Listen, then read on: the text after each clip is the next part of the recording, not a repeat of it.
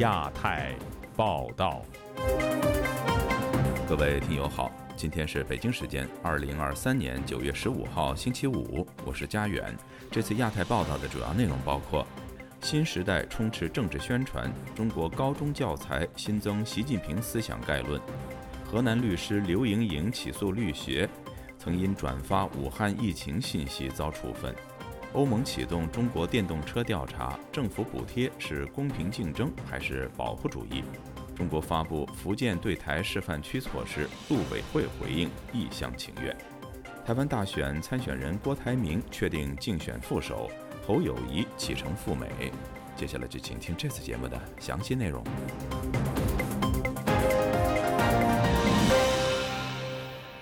中国各地学校新学期的思想政治课。增加了习近平思想概论，使得学生的思想政治教材由原来的四本增加到五本。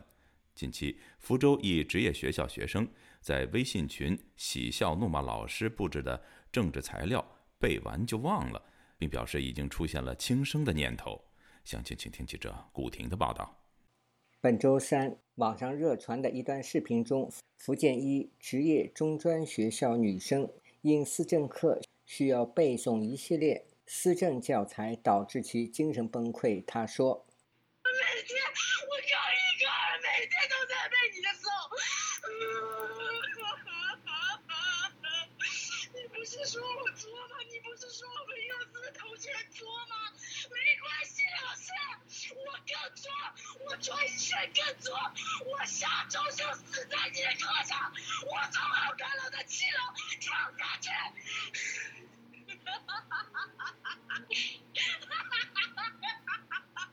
据了解，上述这名女生已被家长接回家中。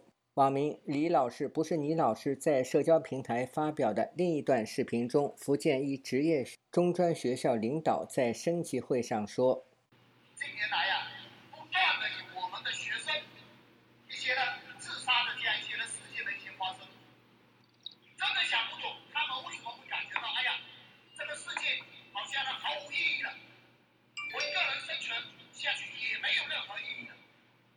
为什么会有这样一种心理的一种状态？动不动的就走上了一个绝路，好像跳楼，好像割腕。在福建厦门教育系统工作的林青周四告诉本台，现在学生压力大，教师要完成教育局下达的教学任务。这边教育局一个政策下来啊，这个是重点呐，要背的。那厦门学校他们就跟着执行呗。老师教学大纲是教学局框架定下来的，你必须要按照这个教学大纲去执行，也是考核老师有没有完成指标。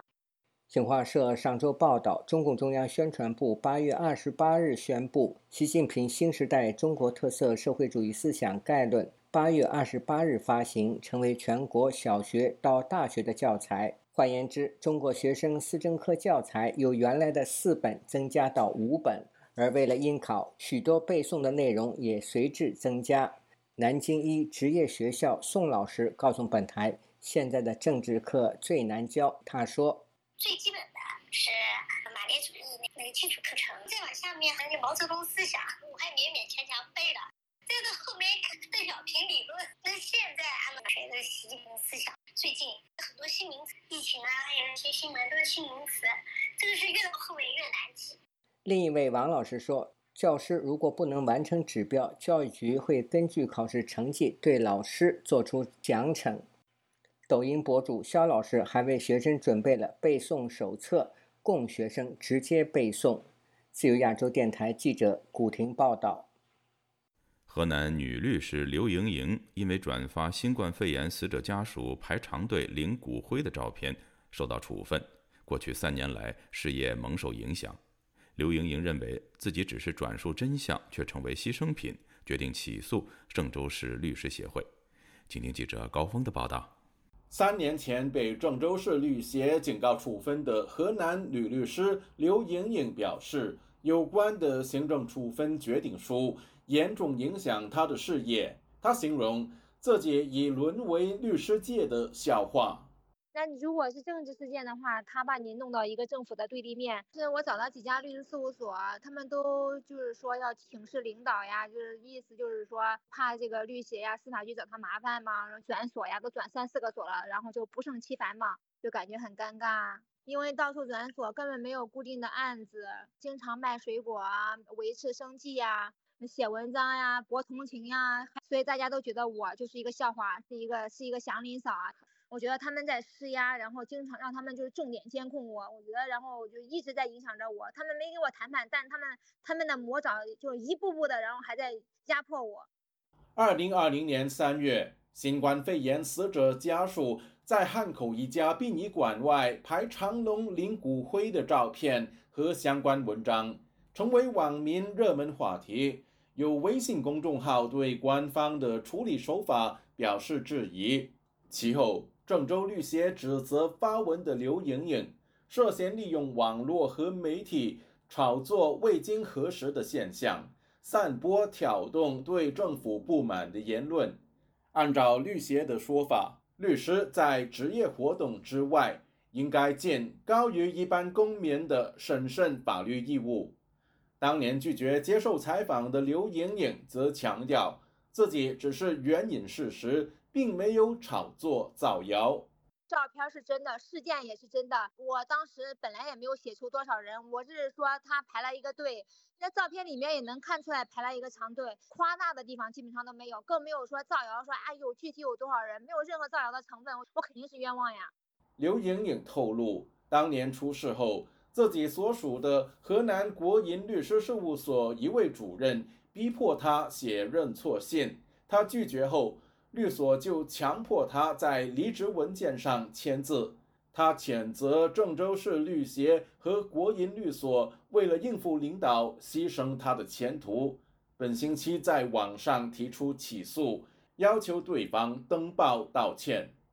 北京维权律师包龙军认为，刘莹莹发表的文章属于时事评论范畴，与司法案件无关。质疑律协发出行政处分决定书的依据。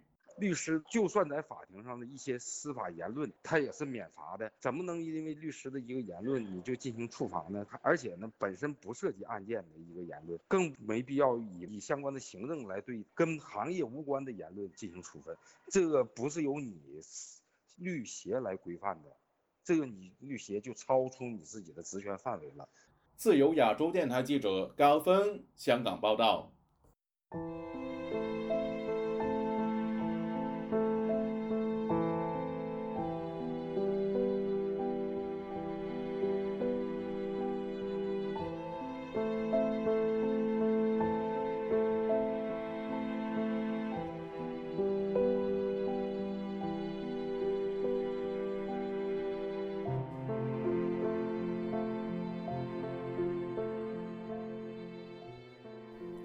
会主席冯德莱恩星期三宣布，欧盟将对中国电动汽车启动反补贴调查。这一宣布引起外界的广泛关注，尤其是在刚刚成为世界第一大汽车出口国的中国，反应尤为强烈。但这一调查将如何进行，又会对中国的电动汽车产业产生什么样的影响呢？以下是本台记者王远的报道。欧盟启动对中国电动汽车反补贴调查的消息传出后。在中国国内引起的反应尤其激烈。中国商务部周四在回应中措辞强烈，认为欧盟拟采取的调查措施是以公平竞争为名，行保护自身实业之实，是赤裸裸的保护主义行为。对于欧盟指责中国电动汽车享受了巨额补贴，外界并不惊讶。据中国官媒新华社的报道。直到二零二二年底，中国政府才停止了对电动车的国补政策，而在此之前，国补政策已经持续了十三年。但很多人并不相信中国政府对电动车的补贴政策真的终止了。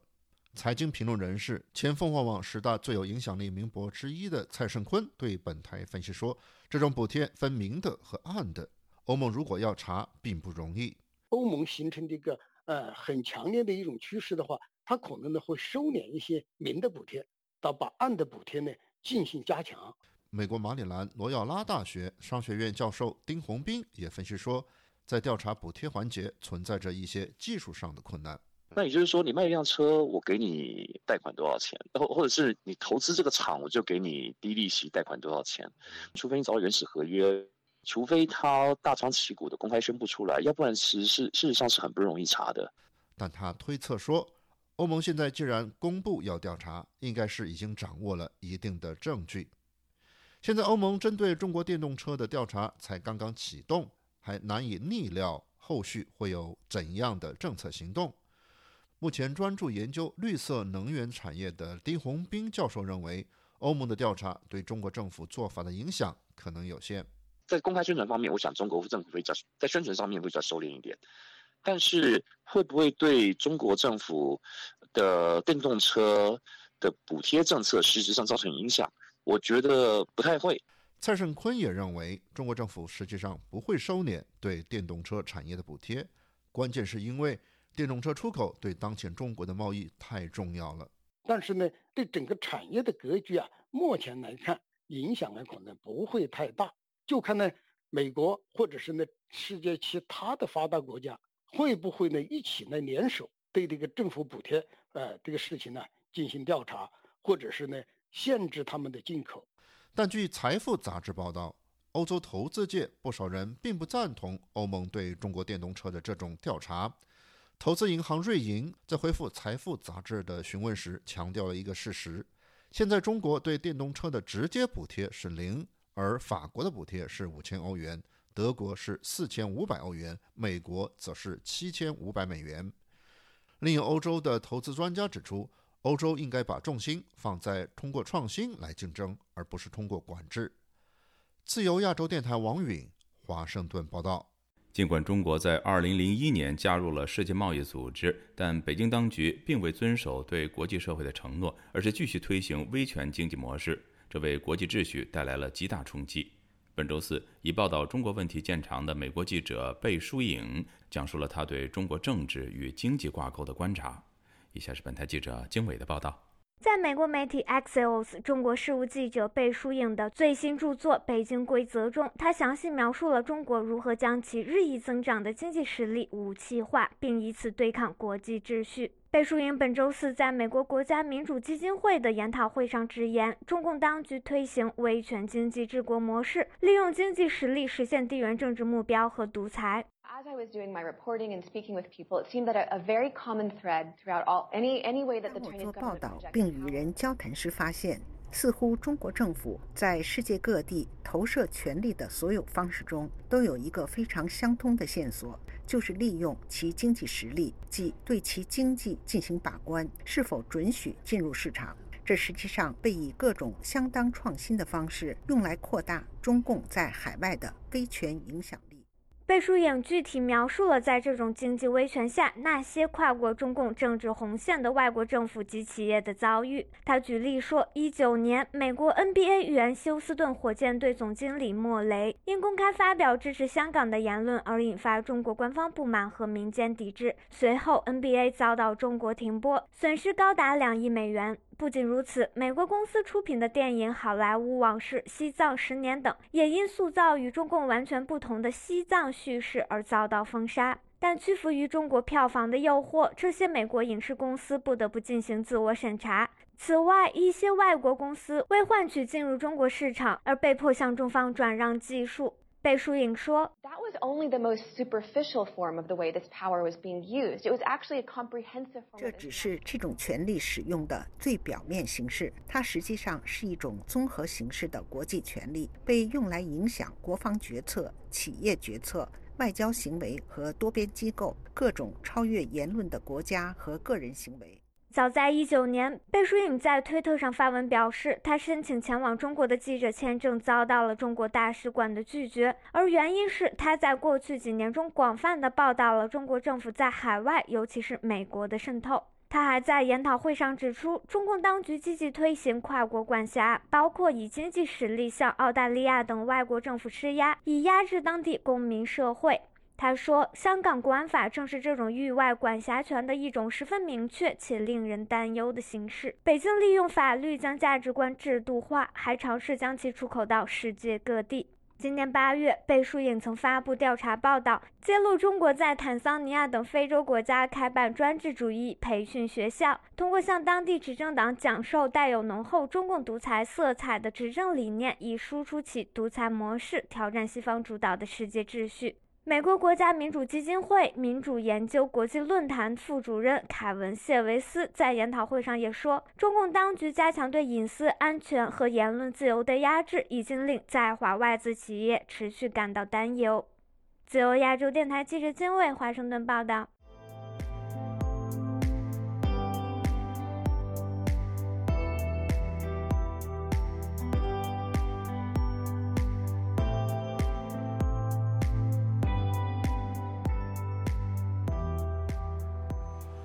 最近，中国政府高调宣布与福建省作为融台试点，包括向台湾人赴闽就学、就业、生活提供优惠措施。台湾的陆委会就此回应表示，这是中方一厢情愿的做法，并试图借此提振其内部经济。以下是本台记者夏小华发自台北的报道。国新办十四号召开一个多小时的记者会，加强阐述所谓福建会台二十一条措施。福建省委副书记罗东川表示，福建正在研究怎么样让台胞居住证的应用场景、便利性等方面达到和大陆身份证一样的程度，使用起来要一样方便。罗东川提到，福建已经开放三十六所高校对台招生，推动七十多所高校与台湾一百一十多所高校建立合作协议，联合培养技术技能人才两。万多人。罗东川还说，福建已经直接采认台湾职业资格四十五项，累计吸引赴闽实习、就业、创业超过四万人。罗东川宣称，福建推进落实台胞台企同等待遇，畅通台胞参加养老保险、基本医疗保险、办理住房公积金和保障性住房申请等管道。发改委副主任丛亮表示，将指导厦门、福州两市和平潭综合实验区等条件好、优势突出的地区，率先试点，以点带面，例如加快对金门和马祖通电、通气、通桥等等。官员还提到，今年已经有两万多名台胞赴闽参访交流、寻根等等，而闽台贸易额累计超过一点四兆元人民币。台湾的国策研究院资深顾问陈文甲接受自由亚洲电台采访指出，这就是五年前二零一八年三月中国推出所谓会台措施三十一条的延伸，只是当时是中央国台办下令，这次下放给福建省台办。陈文甲说：“用省对省的话，表示台湾是他们的一部分，福建是一个省，台湾也是一个省。”矮化台湾，就是说，之前我们国台办对你，现在我用省台办来对你。陈文甲指出，北京以会台措施作为软手段，硬手段则以军机军舰扰台施压、灰色地带冲突和法律、舆论、新闻等三战软硬兼施。陈文甲强调，中国反间谍法上路之后，许多外籍人士不知道红线在哪，担心被消失。其实现在台湾呢会之所以无感，是因为你你中国呢，你没有更高度的这个高一个政治智慧，你每次呢就是用。不使用军机扰台，用硬实力哦，哦，或是三战呢来威吓台湾。那你想，没有同理心来台来对待台湾，那没有发挥这个政高度的政治智慧，那台湾人怎么会买单呢？曾经实名反对习近平专制的制台前陆生李家宝接受自由亚洲电台采访指出，中方以为统战成功，实际是失败。中方大肆招待住在台澎金马的台湾人到中国进行所谓红色景点的旅游宣传，但是他一位金门朋友却因为了解越深，对中国越失望。李家宝说。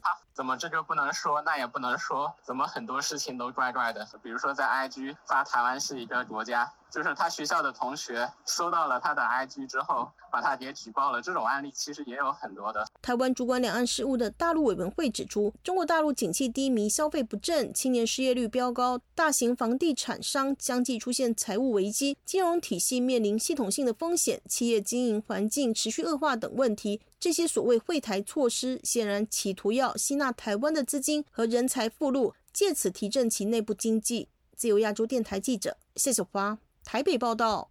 九月十四号，宣布参与台湾大选的红海集团创办人郭台铭公布竞选副手为女艺人赖佩霞。近期，赖佩霞在知名台剧《人选之人造浪者》饰演总统的角色受到瞩目，而同一天。国民党参选人侯友谊则出发前往美国访问。以下是本台记者黄春梅发自台北的报道。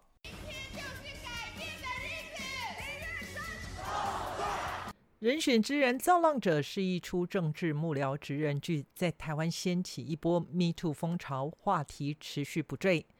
赖佩霞在剧中饰演的是以台湾总统蔡英文为原型的总统候选人，最后赢得胜选。更戏剧化的是，从戏里的总统走到现实生活，成为无党籍总统参选人郭台铭的副手搭档。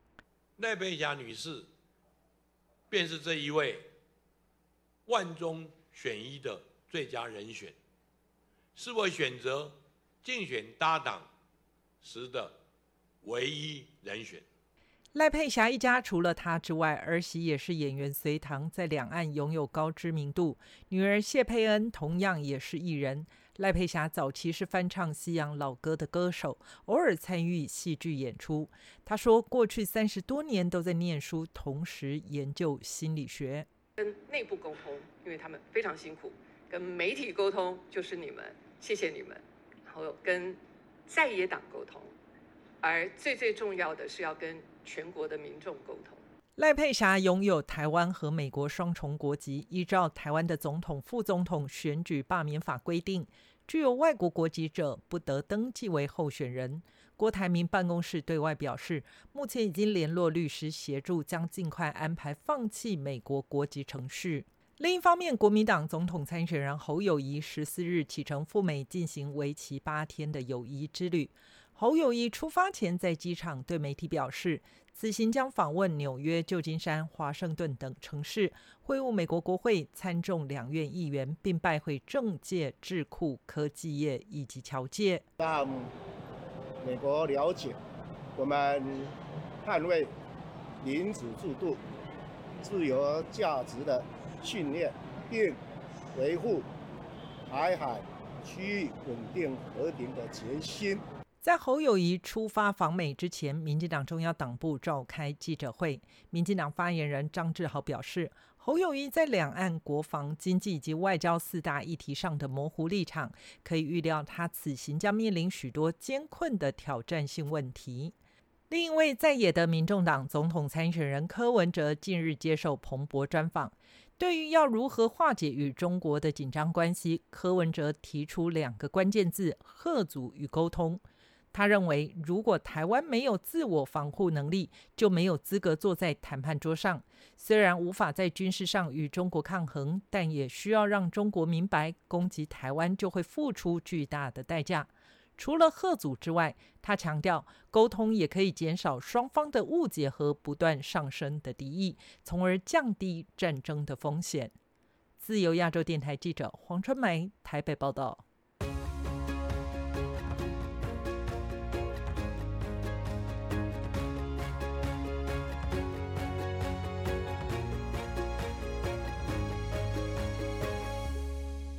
朝鲜领导人金正恩近日高调到访俄罗斯，中朝俄三方是否会在亚洲形成新同盟关系的问题引发外界关注。以下是本台记者夏小华发自台北的报道。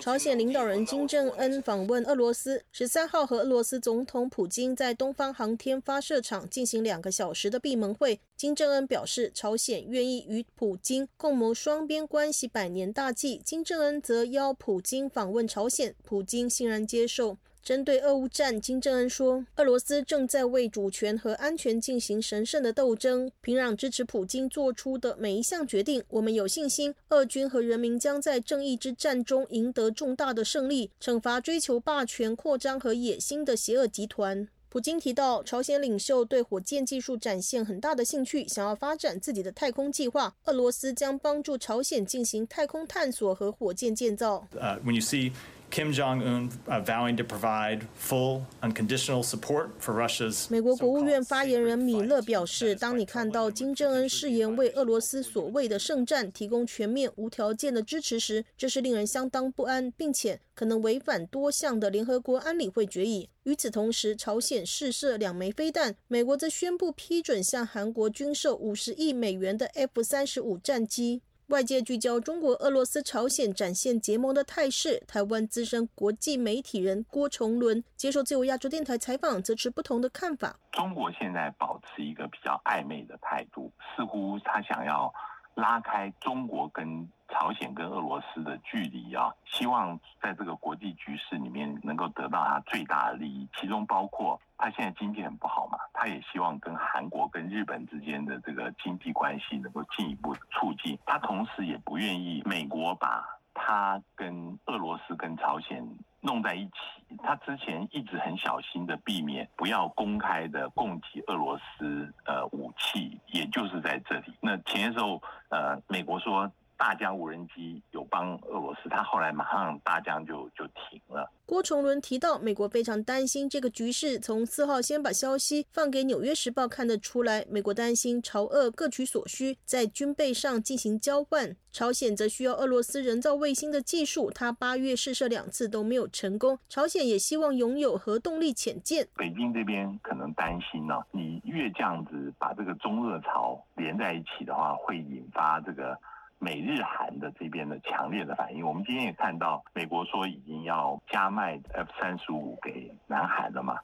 大陆是会担心会引发这两边的这个对抗升高了，所以我们也看到尹锡悦现在强调的是要中日韩的三国经济合作，尤其是呃，他说今年是韩国是主办国，那他希望能够及早启动这个机制，但是现在就是。整个东北亚的局势在变化当中。郭崇伦强调，虽然中俄有联合军演，但是要扩展成中俄朝结合，意味又不一样。中国在此非常小心。中朝现在没有很明显的加强结盟的关系。新华社对金普会的报道冷处理。台湾政治大学外交学系教授刘德海接受自由亚洲电台采访，也分析，只能看成朝鲜和俄罗斯强化军事同盟，没有必要进行中俄朝的结盟。刘德海认为，中朝还是政治关系为主，不像俄罗斯和朝鲜，俄罗斯需要朝鲜提供比较便宜、生产快速的弹药和武器，彼此有利益的交集。中朝则在科技军事上没有什么互动。俄朝军事关系密切化，令西方国家担心美国在东北亚的政策造成很大的负面冲击。自由亚洲电台记者谢小华台北报道。听众朋友，接下来我们再关注几条其他方面的消息。中国人权律师卢思卫在今年七月遭老挝警方逮捕。据本台掌握的最新消息，卢思卫已经在上个星期被老挝政府与其他五十名中国人分乘两辆车被送回中国。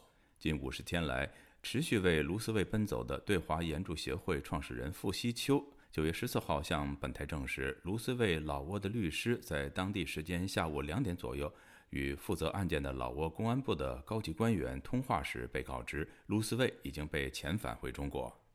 美国国务卿布林肯在约翰霍普金斯大学高级国际研究学院阐述美国外交在新时代的力量与目标。美国国务院发言人办公室一份简报说，九月十三号，国务卿布林肯在约翰霍普金斯大学高级国际研究院发表演讲，阐述了拜登政府在当前这个历史转折点对美国外交力量和目标的看法。简报说，布林肯分享了拜登政府建立一个自由、开放、安全和繁荣世界的愿景，并介绍了重新构想和振兴美国无以伦比的盟友和伙伴网络的工作。在一名英国国会议员研究员因涉嫌为中国做间谍而被捕后，英国工党领袖斯塔默星期三要求首相苏纳克对中英关系进行全面审查。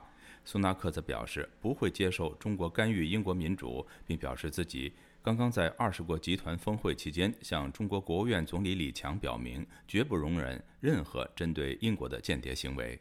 另外，在英国议会日前传出有关中国间谍丑闻之后，英国议会下议院星期三批准了一项新法案，禁止中国生产的监控设备进入政府大楼和军事基地。